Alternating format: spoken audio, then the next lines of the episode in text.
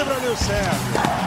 6 a 4, ele tem dois match points. Pedra tem três match points. Mais um match point para Rafael Nadal. Serena Williams tem o duplo match point.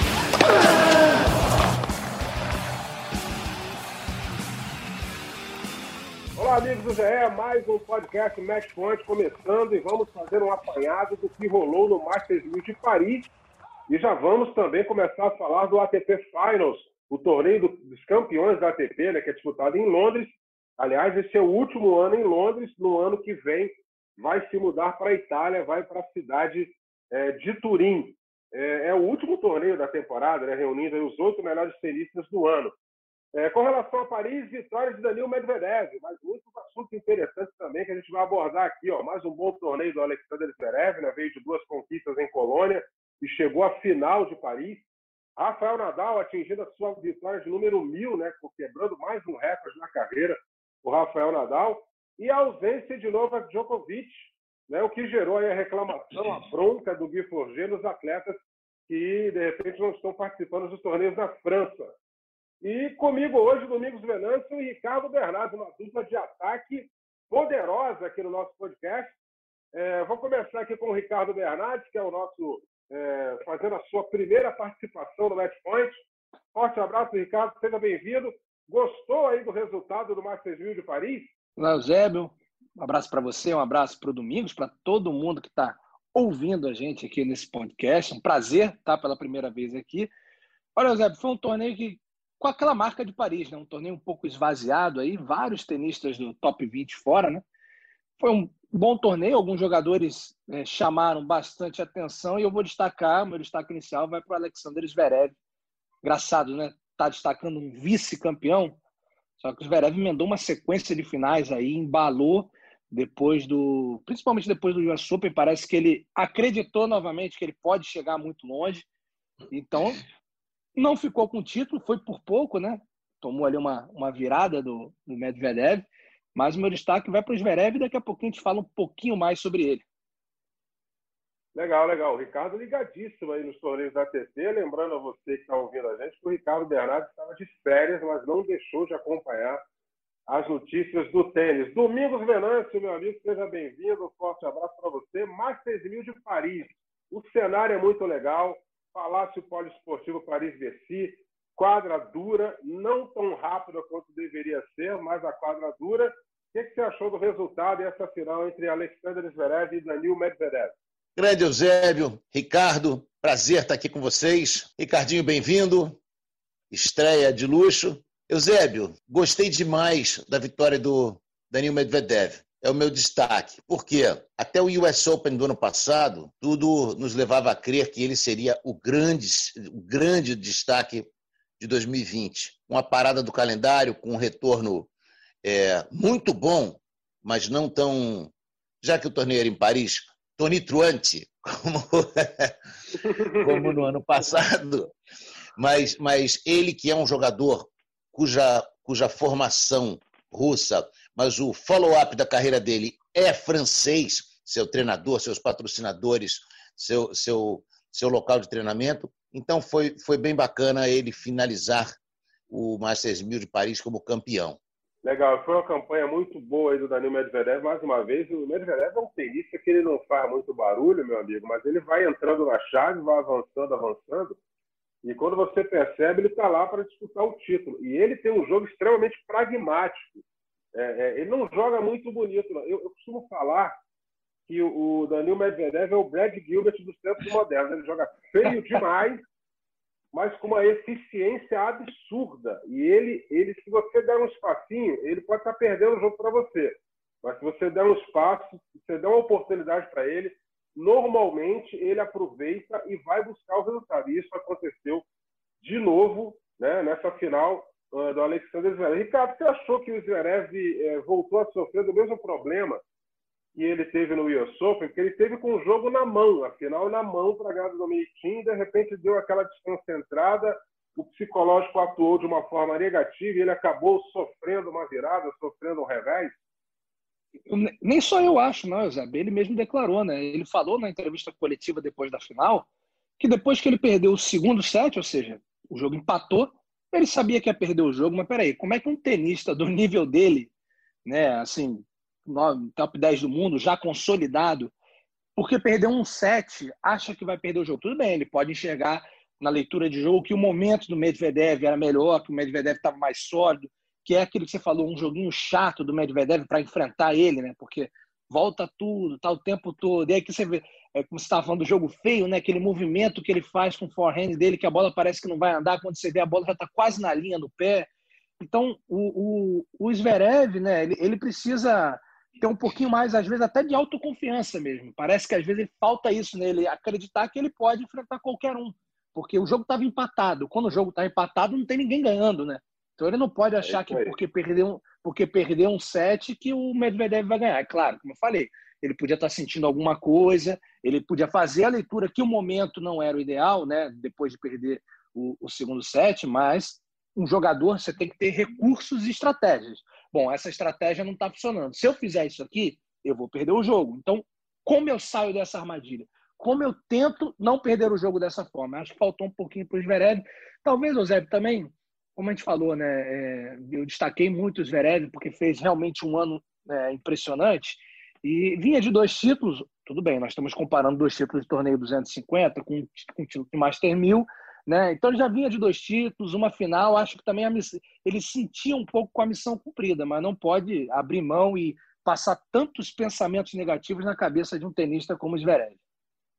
Agora eu vou para o outro lado para chamar o Domingos Fernandes para essa conversa. Domingos, a gente está falando da, da, da, questão mental do Zverev, que em determinados momentos ela deixa ele na mão, mas a gente vai falar da coisa boa do, do, da carreira dele. Essa parceria agora com o Davi Ferrer, já dá para perceber, Domingão, que o jogo dele mudou um pouquinho com relação a segundo saque, é, com relação a fundo de quadra. Já tem o dedo do Davi Ferrer nesse jogo do Zverev?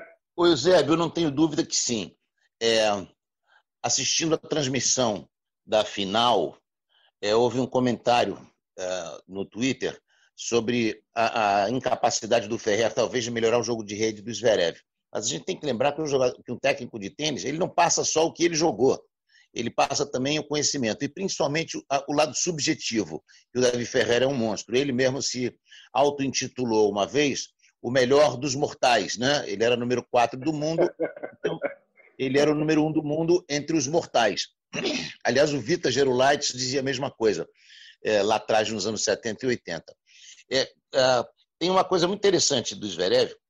O Zverev me passa até hoje, com o perdão da, da, da analogia, mas uma coisa muito juvenil ainda, como o Ricardinho estava falando, de, dessa aceitação de perder, ah, eu sabia que ia perder. Uma coisa assim um pouco juvenil. É, é, eu acho que ele precisaria jogar um pouco mais no varejo num momento como esse. Ele joga muito por atacado. Ah, perdi o segundo set, vou perder o terceiro. Isso é jogar por atacado. Vai ali, briga ponto por ponto, e aí eu quero falar do Medvedev.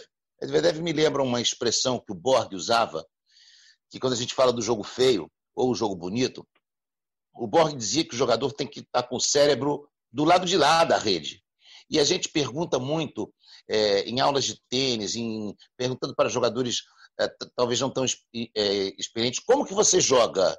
E aí o jogador fala assim, ah, eu jogo direita, empunhadura western, esquerda de duas mãos ou com uma das mãos, o saque, é, movimento com a empunhadura tal. Mas quando a gente pergunta como você joga, a gente está pensando do lado de lá da rede. E ele acelera aquela bola que parece improvável, com muita é, força e habilidade. Então, eu diria que o, Medvedev joga muito bem do lado de lá da rede, mental, técnica e taticamente, e que o, e que o Zverev ainda está muito do lado de cada rede. Isso acho, acho que, o, que, o, que o, o Ferrer vai sim, já me parece, já está fazendo a diferença. E a diferença de idade entre eles é mínima, né, Domingos? O, o Medvedev nasceu em 96, ou seja, completou 24 anos, ou está para completar 24 anos, foge agora exatamente a data de nascimento dele. E o Zverev tem 23 anos. Então, assim, se você avaliar uma parte mental dos dois, é muito diferente. O Zverev tem um pouquinho desse negócio do juvenil mesmo. Não sei se como ele surgiu muito cedo e muito rápido, né? Aquela ascensão, e acaba sendo tratado eternamente como um garoto, né? Acontece isso. O fenômeno que aconteceu, por exemplo, com o Dimitrov. O Dimitrov está às vésperas de completar 30 anos de idade e ficou é. até os 25, 26 anos de idade conhecido como Baby Federer, como o cara que ia chegar, que ia chegar e acabou, né, chegou número 4 do mundo, ganhou um finals, mas não explodiu na maneira que nós achávamos. E o Zverev tem que tomar cuidado para não ir nesse mesmo caminho. O Zverev frequentava o circuito desde muito cedo, porque o irmão dele era profissional e o pai era profissional. Então, o circuito Sim. mundial de tênis para ele é o quintal de casa. E, e, mas aí eu quero lembrar, já que eu sempre faço analogias com jogadores do passado, eu acho que o passado, muita gente pensa que antes da ATP e antes do, do, dos tempos atuais, como diz o, o gladiador, o, o, era só sombras e pó. Não, mas as coisas aconteciam. O Pete Sampras, quando apareceu para o tênis, ganhando o US Open em cima do André Agassi, e treinado na época por um, por um tenista porto-riquenho, imagina, um ex-tenista porto-riquenho, Joe Brandy, José Brandy, vulgo Joe Brandy. O, o, o, o, o Sampras era o Sweet Pete. E em poucos anos ele se transformou no Pistol Pete. Quer dizer, ele saiu de ser o garoto doce para ser o cara que dava tiro. Então, é, é, eu acho sim que o Zverev precisa ainda, e acho que o Ferrer vai ser muito importante nesse, nesse lado, de dar uma, uma, uma, uma crescida nessa, nessa questão de, de amadurecimento, né? E a gente vê que ele é um baita jogador de tênis, ele tem todas as armas, ele tem uma, uma habilidade para jogar é, o, o, jogo agressivo, de contragolpe, ou da maneira que for ter em mão, um, um físico excepcional. Ah, eu torço muito para que, ele, que ele se encaixe. E quanto ao Medvedev, é, é, ele, ele, ele, parecia ser muito mais imaturo, jogou moeda na juíza em Wimbledon, é, chamou o, o Tsitsipas para o braço dentro da quadra e de repente virou essa máquina, né?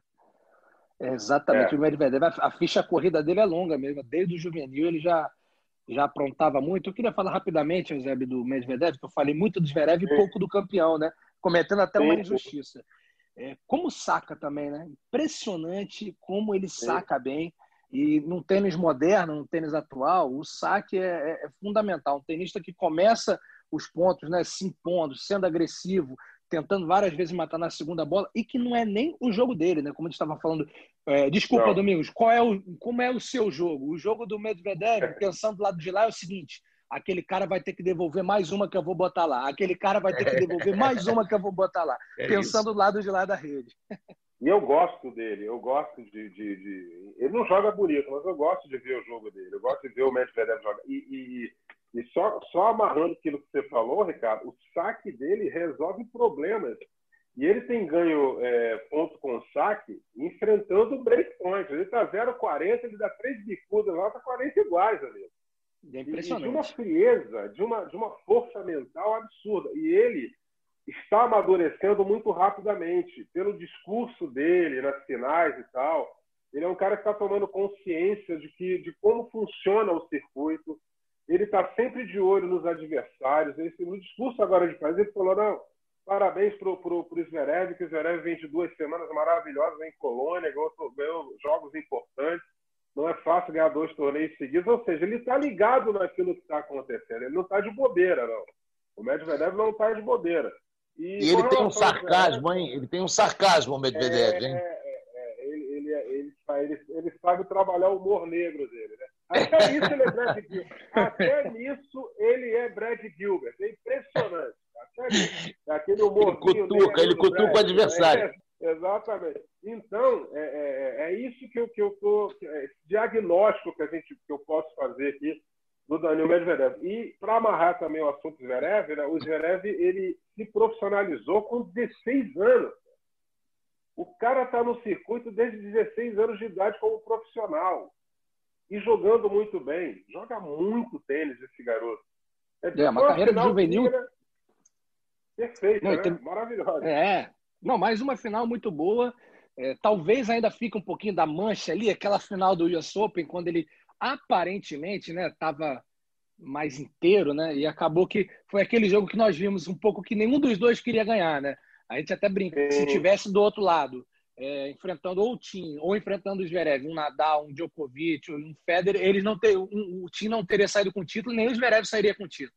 Porque foi aquele jogo ali, ó, pô, ganha você, ganha você. Mas o Zverev, como você falou, é, é. apesar de ter desde os 16 Foi. anos, já está aí então no circuito há sete anos, né, profissionalmente. Ele, ele precisa um pouco do amadurecimento, ele entender que se ele ficar nessa de, pô, daqui a pouquinho eu chego, daqui a pouquinho eu chego, vai acontecer o fenômeno Dimitrov com ele. Isso. As duas últimas finais do US Open foram justamente esses dois jogadores no quinto set é, em maratona. Se você lembrar, é, a, a, final do, do, do US Open 2020 e a de 2019 eram esses dois eram esses dois atores jogando um quinto set é, desesperador, sendo que um foi bravo em conseguir chegar no quinto set e o outro baixou a guarda justamente naquele momento, que foi o Zverev contra o Tim e o Medvedev contra o Nadal. Ou seja, dois, dois jogos de 5 sets, duas maratonas, mas com aspectos mentais tão distintos. Né? Acho que a gente tem que lembrar de, um, de, uma, de uma figura aqui, quando a gente falou do Ferrer, nunca ele é lembrado. O Servará, ou Servara, como queiram, tem uma importância absurda na, na, nessa evolução do Medvedev. Aquele estilo francês de, de treinador que, que conversa, que faz a resenha, que parece que está na quadra de treino de segunda-feira de manhã, com, com, com, leveza, com, sem, sem, muitos, sem muitos, muitas caras e bocas, com, com, com uma simplicidade no trabalho, trazendo o, o, Medvedev para o seu próprio ambiente, que é o ambiente francês, é, onde ele, ele conseguiu desenvolver muito bem as qualidades do, do, do, do Medvedev. Se você olhar, o Medvedev não tem medo, às vezes, de ir lá no canto da quadra para dar um saque aberto, mostrando onde ele vai. Vou sacar aberto, você já sabe que eu vou sacar aberto. O que a gente fazia, o que a gente via muito nos anos 70 e 80, quando não tinha tanta força no saque, toda hora ele faz, ele se posiciona diferente, ele, ele, ele traz nova, novos elementos no meio do jogo, e aí tem a mão desse, desse, dessa figura que é o Gilles Servara, que é um jogador de interclubes. E aí, mais uma vez, o que ele jogava de tênis não tem nada a ver com o que joga de tênis o pupilo dele. Mas é um treinador extremamente inteligente e emocionalmente inteligente também. Isso aí. É, amarramos aí a final do Masters de Paris e vamos abrir aqui um pequeno parente, parente né? É, para para falar do Rafael Nadal. Nadal chegou a mil vitórias na carreira, né? entrou num grupo seleto aí, agora o grupo é de quatro, né? É... Jimmy Connors, Roger Federer, Rafael Nadal e mais um que eu estou esquecendo aqui. Carlos, me socorra, por favor. Ivan Lendo. como, é que eu, como é que eu esqueci o Lendo que tem 94 títulos, rapaz? Pelo amor. É, isso aí. O Nadal entrou para esse grupo aí. É, é, e aquilo, Domingos e, e, Ricardo, o Nadal tem roupa para frequentar esse clube, não tem? Opa! tem, tem né? roupa, tem, tem, vários, tem vários modelos e cores e, e, tudo mais. Né? O Rafael Nadal é um, é um monstro aí do tênis. Né? Eu sou um pouquinho mais novo que o querido Domingos Venâncio, não, não tenho toda essa experiência dele de acompanhar. Do que eu acompanhei, não, não, não tem jeito. Né? Você eu vi, obviamente, Sampras, eu vi Agassi, é, vi vários tenistas que estão né, no hall aí, vão ser sempre apontados como um dos melhores da história, e o Rafael Nadal, junto com o Federer, junto com o Djokovic, não tem como deixar esses caras de fora de qualquer evento que reúna quem jogou tênis. Não é possível, porque é incrível. Assim, o Rafael Nadal e, e o Domingos, né, eu conversei com o Domingos em off, Domingos acompanhou, como você falou, né, Eusébio? Eu estava de férias, entre um mergulho e outro, no lindo litoral alagoano, eu dava uma. No perrengue, no perrengue. No perrengue do litoral alagoano, é, é uma brincadeira, tá, gente? Porque quem não foi ainda ao litoral alagoano, vá, que é bonito demais. Eu acompanhei camarão um pouquinho. Barato, do... né? Ah, exato. Camarão, né? lagosta. Né? vale a pena, vale a pena. Então, Deixou a gente babando aqui com, com os posts. Exato. E o Domingos fez a mesma leitura que eu, né? Que o, o, a gente não viu nesse Rafael Nadal de Paris o mesmo Rafael Nadal que nós acompanhamos em Paris também há pouco tempo atrás, em Roland Garros, né? E, claro, tem questão de piso, tem um, um, alguns fatores aí, mas é, você vê que até a atmosfera para o Nadal é outra. Mas, cara, essa derrota para o Zverev no meio do caminho, de, depois de bater a marca que ele bateu, eu acho assim ela acaba sendo menos dolorosa para quem gosta do Nadal. Obviamente, para o Nadal a gente conhece que ele sente cada derrota. Né? É, o, o, o, eu, eu vi outro dia um comentário do Fonini no, no, livro dele. Imagina, eu ainda não li o livro, mas vi o comentário. Esse eu não posso deixar de ver. Sempre gosto de imaginar o Fonini andando no, na, no, no velocípede dele. Eu não quero falar marca, então vou usar a palavra da minha época, velocípede dele. Dentro do castelo, quando ele foi criado, dentro de um castelo, eu fico imaginando o pequeno Fonini de velocípede tocando terror nos múltiplos funcionários, atropelando o mordomo, derrubando a bandeja da, da, da, da, funcionária. Enfim, ele disse uma coisa outro dia sobre o Rafael Nadal, que é o seguinte: treinar com o Rafael Nadal é irritante, porque ele se irrita quando perde cada ponto no treino. Então, eu acho que isso traduz o que o Ricardinho falou aí na visão do Fábio Fonini, é, de, de, maneira muito clara. Eu me lembro sempre que eu vejo o Rafael Nadal, eu me lembro dos Rolling Stones. Porque em 1983 eu fui assistir em Cincinnati um, um, show dos Rolling Stones, que era a volta dos Stones, que possivelmente seria a última turnê deles, em 83. E comprei uma camiseta lá, que essa camiseta veio parar nas mãos do Narc Rodrigues, que é o maior fã de Rolling Stones que eu já vi na vida. Essa camisa deve existir ainda, a camiseta lá deve ter sobrado ainda uma poeira dela. E em 83 já se dizia que seria a última turnê dos Rolling Stones, e a gente sabe como é que eles estão com mais de 70 anos, todos pulando, Vai saltando, quicando, e, e, eles têm uma música que I Can Get No Satisfaction, que parece o Rafael Nadal em se tratando de Roland Garros, ele não está satisfeito ainda. E a outra que é You can't always have what you want, but you can get what you need. Você, você não pode ter sempre tudo que você quer, mas você Sim. pode ter aquilo que você precisa se você tentar muito. Então, o Rafael Nadal, para mim, é o Rolling Stone.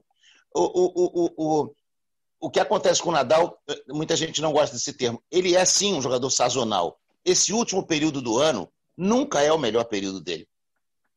Quando ele sai do Saibro, quando ele entra no, no, no US Open sempre disposto e, e, e, pronto a vencer, mas depois ele não resiste aquele finalzinho. Tanto que no Finals ele várias vezes perdeu o WO, foi até lá só para dizer que não ia jogar. Esse ano foi um pouco diferente o calendário. Mas em Paris, sim, ele baixou um pouco a guarda, ele quase perdeu do Feliciano Lopes. Ele, ele não jogou bem contra o Carrinho Bussa, ele teve muita dificuldade no torneio, mas esperava-se isso. Nessas condições, ele fazer a milésima vitória, é impressionante.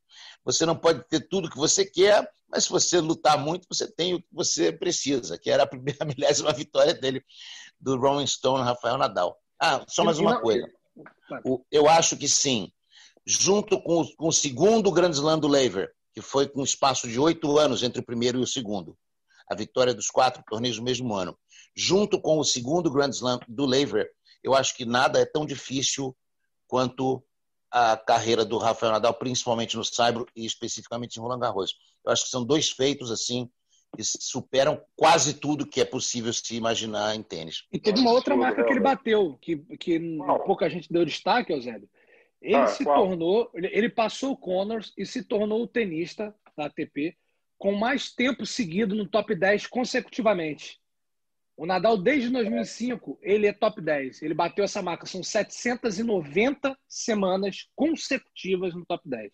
Isso é então, assim, fenômeno. É impressionante, é né? É, ele, é que a gente falou, ele, ele, teve problema de lesão durante a carreira. Você imagina, um cara que teve. O Nadal teve afastado algumas vezes né, do circuito por conta de lesão e não saiu do top 10. Assim, Cara, olha, olha o nível de tênis, olha o que esse cara fez em quadra e o que a gente vê, né? Entrega, o jogo mental, tudo isso que. Se a gente começar a elogiar o Nadal aqui, a gente vai parar só, só mês que vem. Então vamos dar uma segurada, só para registrar mais essa marca que ele bateu. A informação de que o último show dos Rolling Stones seria em 83, acho que ela procede, Domingo. Vai ser em 2083. 2083 o, o, nosso, o nosso Mick Jagger vai estar tá, vai tá dando agudo ainda, entendeu? Esses é, dias eu vi, uma, eu vi uma, uma, entrevista do Keith Richard recentemente que o dia de maior decepção dele foi quando ele saiu daqueles, daqueles tabloides britânicos que a gente conhece muito bem.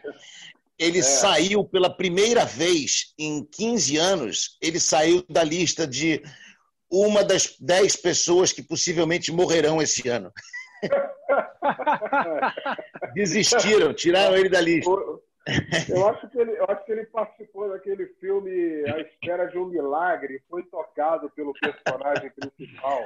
Aí foi contaminado com vida, igual o Tom Hanks. Vai viver e, aí. E é, e é sensacional a gente ver, né? Que tem outra música, Jumping Jack Flash, que é o Rafael Nadal entrando em quadra, aquele pulo todo que ele dá ali.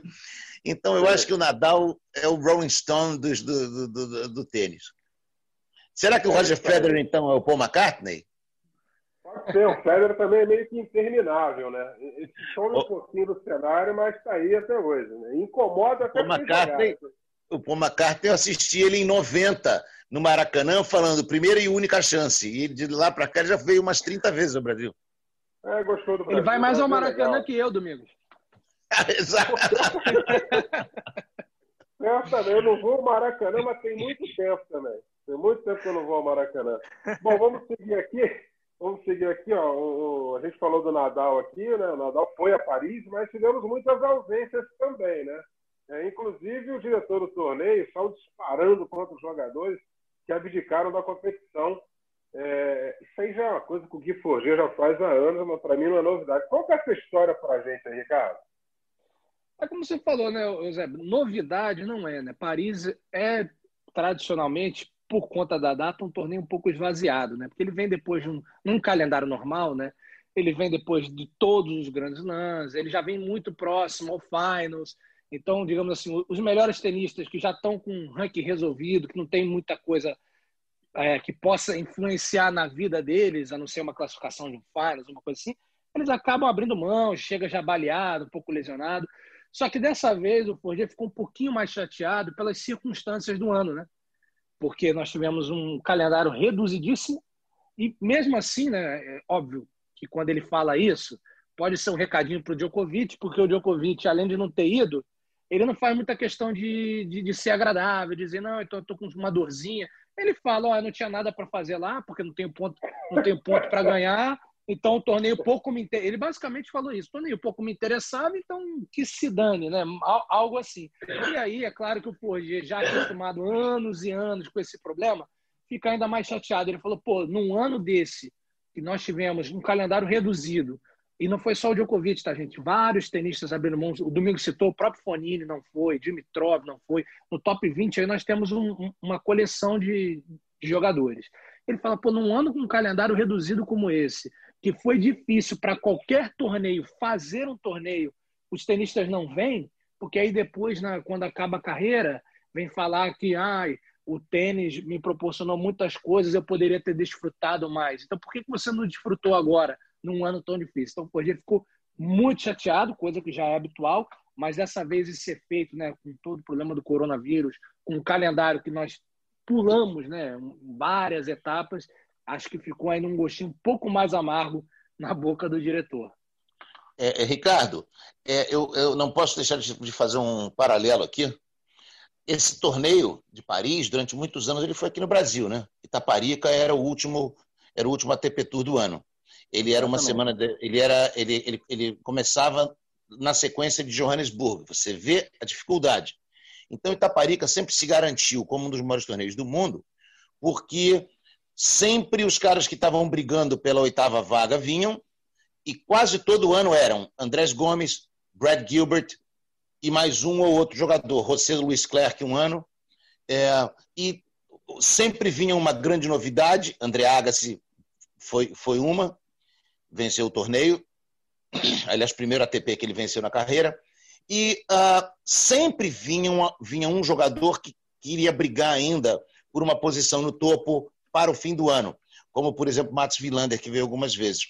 Então, a garantia de ter dois dos oito é era total para Itaparica, por causa da briga do último lugar, e também uh, uma, uma, uma, garantia de que algum ali que estivesse brigando pelo número um ou dois, ou três, viria mais como, não, não, não tanto para o Finals, que na época era o Masters, mas para o ranking mas sempre faltam alguns, porque o cara sair de Johannesburgo para vir jogar no Rio de Janeiro, né, jogar na Bahia, era um desgaste tremendo para depois voltar para o Masters, que na época era no Madison Square Garden. Eu imagino que a grande tristeza aí do, do, do Forget é porque o torneio em Paris, né? no mesmo piso, no mesmo, nas mesmas condições. Então, ele se sente um pouco traído né? em, em, em relação a isso. Mas, por outro lado, como você disse, não é surpresa. Quem tem feito as finais de Paris nos últimos anos? É, é, o, o, o Kachanov, Raonic, ah, é, me fugiu agora quem, quem, quem fez a final, acho que no ano passado retrasado. Jack Sock, Jack Sock já foi campeão. Jack Sock. Né? Jack Sock. Já teve menino, final com o Sérvio. O Sérvio, me fugiu o nome dele. O Sérvio. O, o, o Dusan Lajovic? Dusan Lajovic. Não, não foi o Lajovic, o outro Sérvio. Me fugiu o nome o... agora, desculpe. É, são tantos Cabelo sérvios, né? Eles, eles, eles, é, eles brotam da, da, da terra, né? Krajinovic. também fez... É. É, Philip Krajinovic. Perfeito, Ricardinho. Ricardinho sempre, sempre não, ligado. Eu estava lembrando erra. da imagem, mas como o Eusébio falou, é tanto sérvio que eu comecei a mentalizar Ketmanovic, Lajovic, é, Djokovic, é, isso não é. dá para confundir, e aí é. veio... Saudade da Nali. Saudade da Nali. mas, mas, mas, enfim, sempre acontece isso. Sempre tem um, vamos dizer, um, um, um, um outsider na, na, na, final de Paris. Então, o, o, o fato do Nadal ter jogado e perdido, acho que exacerbou um pouco essa sensação do, do, do, do Forget. Acho que se o Nadal tivesse feito a final, ele não teria tanto, tanta, tanto a chorar, assim, vamos dizer. É, mas eu acho que na final, especificamente, foi uma grande final, né? Eu digo assim, não só de qualidade de jogo, mas como de dois tenistas que podem fazer final em todos os Masters 1000 do ano. Né? Talvez. Obviamente, pode, não, não, a tendência é que não seja a final de todos os Masters 1000, mas que eles podem chegar em todos, eles podem. Eu acho que é ruim pelo apelo do torneio, né? E claro, a gente fala assim, ele já está acostumado, e quando ele vê uma declaração da forma que o Djokovic deu, para não ir no torneio. Tipo, o Djokovic falou: não, eu vou jogar Viena, porque Viena eu posso ganhar algum ponto e vou jogar o Finals. Agora, Paris eu ganhei o torneio, não vou ganhar nada. Tipo, ele, ele é, é óbvio que aquela declaração ali foi a que deu aquela pontadinha nele, né, esse ano. Eu não tenho dúvida quanto a isso. É, e não ficou é, legal, né? Dúvida. Não ficou, não ficou bom para o número um do mundo, né? Aliás, esse ano, para ele, é... é o, extra, o extra quadra do Djokovic tem que ser deletado em 2020, amigo, porque é impressionante. uma sequência de equívocos é, é, sem tamanho. E, e, o, que me, o que mais me estarrece, e é isso aí eu posso discutir com qualquer pessoa, e posso discutir pessoalmente, se quem quiser chegar com, é, do meu lado, aí, se me encontrar na rua, quiser discutir, a gente conversa em alto nível o que me estarrece, rapaz, é, é, é esse comportamento. E tem gente que o defende. É isso que me deixa mais estarrecido. Tem gente que defende a atitude errada. E o mundo está caminhando é, para uma direção que muito me preocupa nesse aspecto. Mas isso é um assunto que a gente pode gravar aqui uns três podcasts para a gente falar disso aqui. Vamos seguindo. É, vamos, vamos falar de quem é, no, no, no, dentro de quadra e fora da quadra manda bem e continua mandando bem. Eu acho que depois que parar de jogar vai continuar mandando bem qualquer coisa que vai fazer. Bruno Soares. Bruno Soares, sensacional mais uma vez, ao lado do Matt Pavic, o parceiro croata dele, né? Chegou na final de Paris, infelizmente o título não veio, mas o Brunão mandou bem de novo, Ricardo Domingo. Impressionante, né? Eu falei com eu falei com o Bruno logo depois da final, né? Conversei com ele, mandei uma mensagem. Primeiro parabenizando, né? Porque impressionante. É... eu falei para ele, falei Bruno, eu, na minha opinião, não é puxar saco nem nada. Hoje você e o Pavit formam a dupla mais sólida do circuito. E, e assim, não, não precisa ser um gênio para falar isso. É só você ver qual é o, no, no ranking da corrida das duplas quem é a dupla número um. Bruno e Pavit. Então, assim, estão jogando demais, é, muito confiantes. E o Bruno falou, a, foi uma dupla que demorou um pouquinho a engrenar. E ele falou para mim, Ricardo, ó, depois do, da parada, as coisas começaram a acontecer, principalmente depois do US Open. Se você olha o US Open, a gente não começa tão bem o torneio, a gente começa numa chave difícil, a gente não era, a gente não era nem cabeça de chave é, assim próxima, né? A gente era lá atrás. Então a gente já tem muita dificuldade no início, depois das quartas de final a coisa engrena de uma forma, a gente ganha confiança.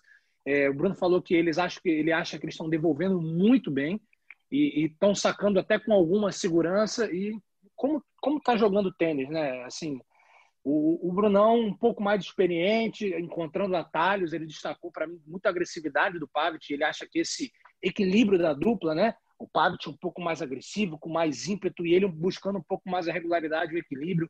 Isso está fazendo uma união nesse momento que está um casamento quase perfeito no circuito. Só não é perfeito porque Roland Garros bateu na trave e porque Paris bateu nas duas traves, né? Não foi nenhuma só, bateu nas duas. É, porque fora é isso, impressionante. O, o, o, Ricardo, você, você falou uma coisa muito interessante aí, como eles estão jogando muito bem é, na devolução e no saque. O Bruno ele sempre teve um problema no saque, ele não sai muito do chão. Ele não sai do chão praticamente. E ele, é. da, da maneira inteligente que ele sempre foi, parênteses, é, eu tenho o maior orgulho de ter participado, junto com o Tomás Koch, nós tínhamos a escola Koch Venâncio, da formação do Bruno. Lá quando ele tinha 11, 12 e até o início dos 13 anos, ele fez parte da nossa escola, ali na formação mesmo, na base. Então a gente viu aquele, aquele início na parte técnica, principalmente, e na parte mental. Toda, toda, toda, todo, como, como diziam os antigos, todo o elan daquele jogador tão jovem, já tão uhum. corajoso, e a, a inteligência tática dele o, Bruno ele, ele, conseguiu corrigir o problema do saque ele mesmo, junto com a equipe técnica dele, que pouca gente fala. Aliás, dele e do Marcelo Melo. Que, que espetáculo que é o acompanhamento da equipe do Bruno, o Hugo Daibert, o, o, e toda a estrutura que ele tem, é, que permitem que ele jogue o melhor tênis de maneira assim muito suave. O Bruno não chama tanta atenção, mas ele tem situações na quadra, devolução de saque magistral, um saque que tinha dificuldades técnicas, que ele conseguiu transformar, gerando mais aceleração de raquete, tirando um pouquinho do peso da raquete, jogando a raquete um pouquinho mais leve, para ter para compensar. Digamos assim, Ricardinho, você que é um, um, um, teve ótimos resultados no juvenil. Aceleração de raquete na mão mesmo. Então, ele é um jogador que vai se completando a cada dia e, e ficando cada vez melhor. E o Pavic quando eu e o, e o Tomás Scott juntos fizemos a final do Marcelo Melo de Wimbledon contra o Pavic, nos impressionava o seguinte: o Maraca não precisava jogar, porque o Pavic jogava sozinho. Então, se juntar o Bruno Soares com toda a inteligência dele ao Pavic, que é um, um, um monstro de jogador, é, individualmente falando, numa dupla, além de tudo é canhoto, era só uma questão de tempo para dar liga, mas a gente sabe que às vezes não acontece, né? Então, é, é, assistir essa evolução ainda evoluindo do Bruno é muito legal, é muito prazeroso. E olha os números dele, né? Os números desse, desse jogador. Além de já estar tá mantendo uma, uma, uma carreira, o Eusébio falou de dentro e fora da quadra, Bruno já tem uma carreira de empresário de sucesso fora da quadra, que prova que é possível com inteligência, com moderação, com um calendário inteligente, você, você ter, ter sucesso, fala muito bem, representa os jogadores, é, os jogadores têm orgulho de, de, de tê-lo como representante na ATP. Então, é, o Bruno a gente tem que tirar o chapéu mesmo. É isso aí, é o nosso, é o nosso Ion Tiriac brasileiro, né? O Bruno é um fenômeno, é um fenômeno. Agora eu vou falar de um assunto aqui, eu tenho certeza que o Ricardo vai gostar de falar desse assunto. Primeiro título de Félix Onge Ariassim, mais em duplas, mas título é título, né, Ricardo? Nossa só até arrepiou aqui, título do Aliassime, gente. Que coisa é. maravilhosa. Não, eu brinco isso porque quando o Rio Open, o primeiro jogo que ele, que ele venceu e jogando muito bem, eu estava comentando, e eu já acompanho a carreira dele no juvenil tem bastante tempo, né? Ele, ele junto com o Chapovalov ali, fizeram um, um juvenil muito sólido os dois, só que o Aliassime era apontado durante muito tempo como o jogador mais talentoso e o mais preparado. O Aliassime é um ano mais novo que o Chapovalov. E óbvio que ele tem 20 anos de idade, já está aí consolidado no circuito, só que estava faltando o raio do título em torneio da ATP. Né? Depois de várias derrotas em simples, assim, e algumas, beleza, ele perdeu uma final para o Zverev, que poderia perder, mas algumas assim que você fala, pô, agora vai, agora vai, e não ia. Então, é, para um tenista, né, por mais que chegar numa final de um torneio ATP seja um, um, um, feito, né? Se você olha a quantidade de pessoas que gostariam de estar naquela posição e que efetivamente chegam, para um jogador do nível dele, né, do, do, do, do que se espera dele, estava faltando essa, esse título e veio de uma maneira inusitada, né, em duplas, porque ele, joga, ele jogou pouco duplas no circuito profissional. E só que foi do Masters 1000, né? Não foi nem de um ATP 250, um 500, foi do Masters 1000. Então, ah, eu até falei, eu falei também com o Bruno sobre isso. Falei, Bruno, é, me impressiona muito, assim, eu gosto muito de ver o Aliassime jogar. Eu acho que ele tem um problema crônico ali no segundo saque, que ele precisa corrigir rapidamente, mas que fora isso eu acho que ele gera muita potência impressionante. Ele falou, ele falou exatamente para mim, cara, é impressionante o que ele consegue gerar de potência, apesar de ele ter um problema no segundo saque. O primeiro saque dele, a facilidade que ele tem de sacar 210 a 215 é incrível, um tenista agressivo. O Bruno falou, eu acho que ele vai ser sim futuramente aí um dos melhores tenistas do circuito, tem tudo para isso. É, agora vamos encaminhando para o final aqui do nosso podcast, né? E, e, vem aí o Finals, último torneio do ano. Os oito melhores tenistas da temporada e a lista é a seguinte: Djokovic, Nadal, Dominic Thiem, Stefanos Tsitsipas, Daniil Medvedev, Alexander Zverev, Andrei Rublev, o marreteiro lenhador, e o Diego Schwartzman. Tem até uma charge legal do Schwartzman, né, que fizeram do Schwartzman, sendo recebido numa sala por todos aqueles tenistas argentinos que já fizeram parte do Finals. E ali estava o Gaudio, o, o Puerta, o, o Clerc, enfim, o Del Potro, essa galera aí, Nalbandian, pessoal que participou é, do Finals. E já foram definidos os nomes dos grupos. Né? Na Simples, é, homenagem é, é, aos 50 anos do Finals, né, do Masters. Né? É, é, um grupo vai ser o do Djokovic, vai ser o grupo Tóquio 1970 e o do Nadal, que é o cabeça de chave do outro grupo, Londres 2020. Nas duplas, homenagem aos irmãos Bob Mike Bryan, que, que, que, encerraram a carreira. Um grupo vai se chamar Bob Bryan, que é o grupo, o grupo A, né, e o grupo B vai se chamar Mike Bryan e a expectativa de vocês, Ricardo e Domingos, para esse torneio de Londres, esse ATP Finals? Fala, Ricardo, o primeiro saque é seu. Que isso, é uma honra. Então, é, primeiro acho que a gente precisa. Vou começar pelo Djokovic, a gente precisa ver qual Djokovic que vai chegar para esse Finals. É o Djokovic que jogou em Viena ou é o Djokovic que vinha até Roland Garros ali? Porque se for o Djokovic que vinha né, bem no, no, início do ano, até a final de Roland Garros, é, é um dos favoritos do torneio. Se for o Djokovic de Viena e o Djokovic que dispensou tão facilmente o Masters 1000, eu já acho que a coisa fica bem embolada. E aí não descarto também. O, o a gente sabe que está com um, tá lesionado, está né? Tá com um problema no pé. Então não sabemos as condições que ele vai chegar para esse final. Mas aí eu não descarto essa final de Paris, não, viu?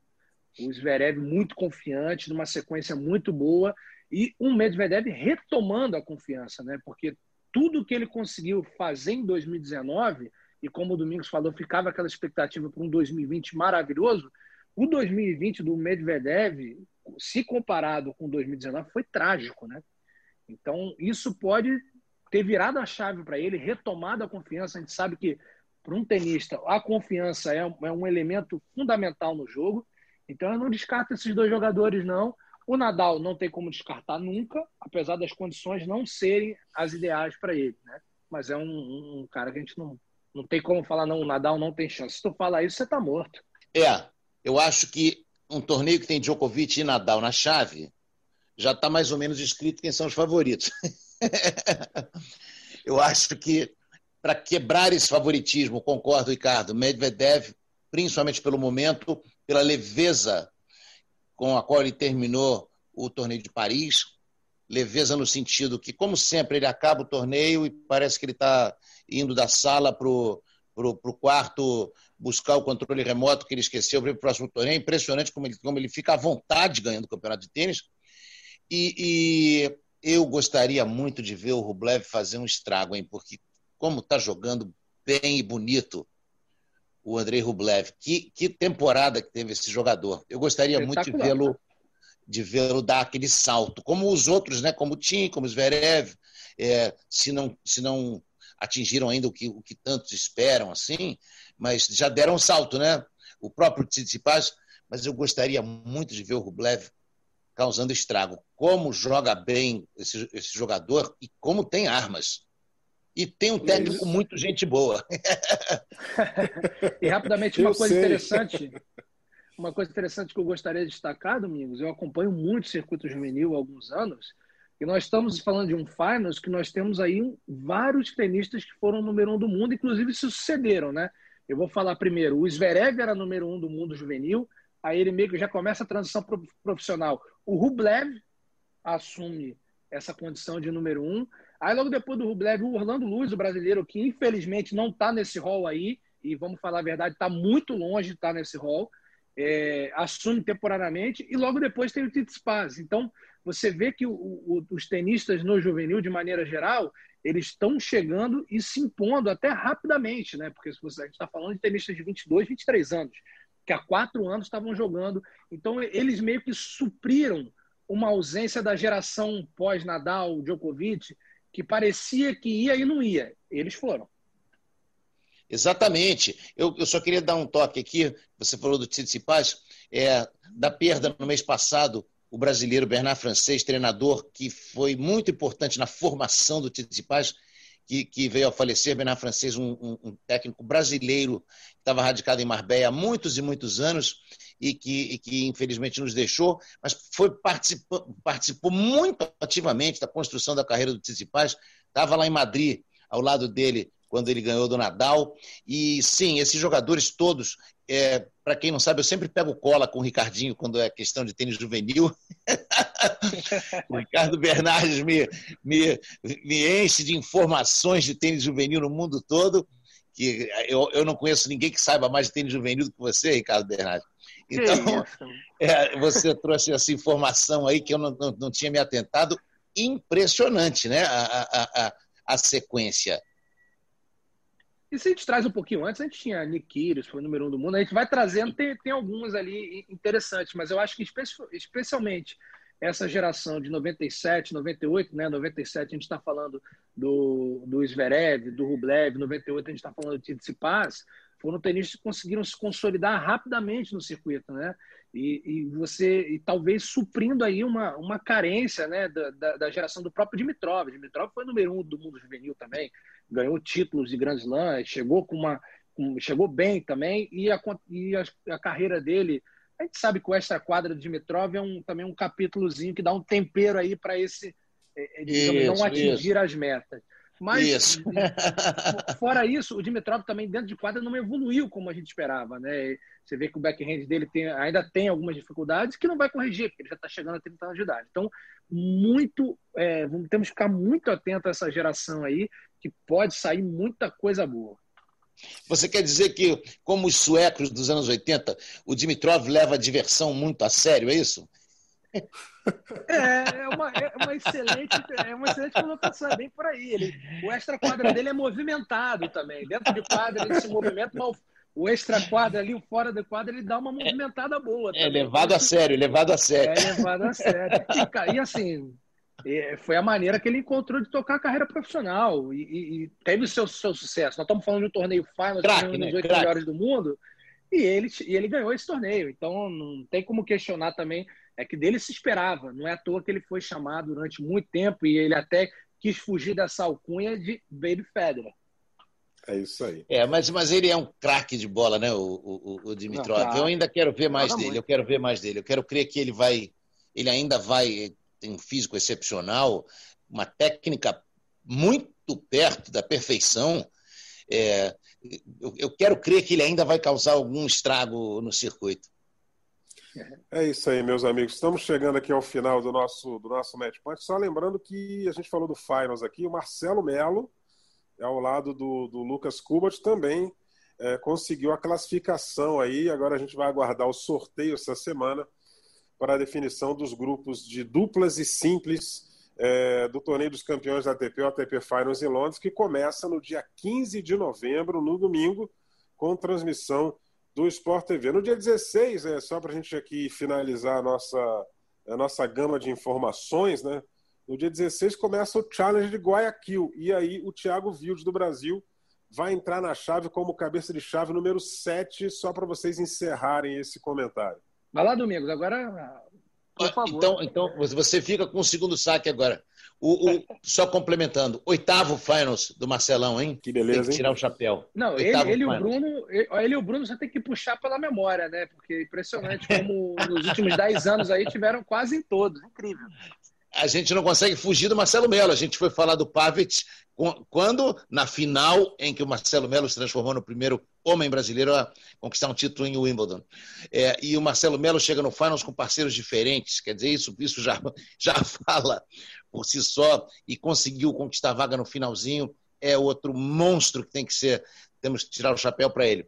É, Tiago Wilde, sempre torço e espero muito por, por, pelo sucesso dele, jogador de muito potencial, já mostrou isso, é, tem o DNA de, de, de, lutador do seu pai, o Claudião Wilde, que foi um, um jogador do circuito também, e, e a gente torce muito para que ele, da mesma forma que o, que o Ricardinho falou do Dimitrov, que ele preencha o que se espera, porque o que eu espero desse jogador é muita coisa. Eu, eu, eu, eu, tenho muita esperança no sucesso dele. É, ele já mostrou, né, Domingo, como você falou, esse ano.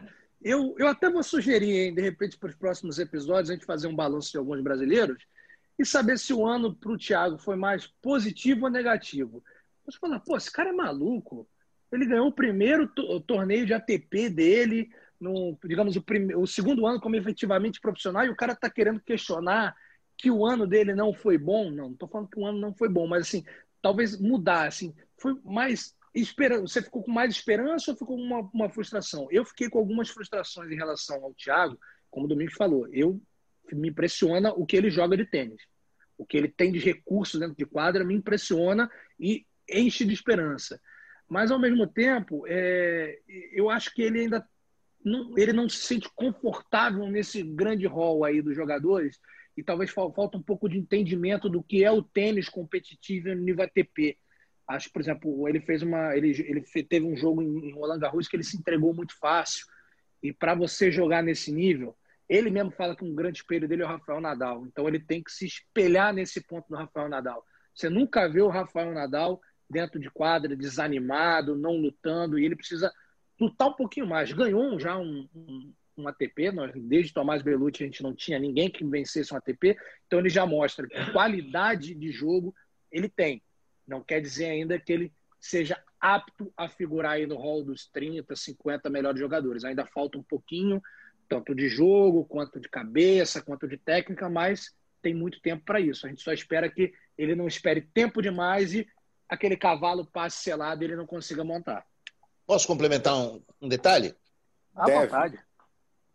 É, era, era, era o histórico dos brasileiros, quando você falou dos, número um, dos jogadores que chegaram no número um do mundo juvenil e você citou Orlandinho, era histórico dos brasileiros já há muitas gerações essa questão de não amadurecer, né? Aquele jogador que, que ainda se lamenta muito, que olha muito para o treinador, que reclama muito, e, e a gente vê isso em menor escala nos jogadores europeus, nos russos principalmente, e isso aí, principalmente nos dias de hoje, você falou agora do Rafael Nadal, se não encarar a coisa, você disse muito bem, confortavelmente ali no meio desses gigantes, é difícil fazer acontecer. Mas a gente torce muito para que essa transição aconteça, né? É isso aí. Continuamos na torcida, né? Bem, meus amigos, vamos chegando aqui ao final de mais um Match Point. Né? Na semana que vem estaremos juntos mais uma vez. Você pode conferir aqui é, as nossas edições no ge.globo barra matchpoint e as notícias do tênis no ge.globo barra tênis. É só dar uma clicadinha, dar aquela conferida legal lá e conferir o nosso Match Point e também as notícias do tênis. Até semana que vem com mais um Match Point. Um forte abraço. Até lá. Combinação de saque e voleio para fechar o jogo em 2 sets a 0.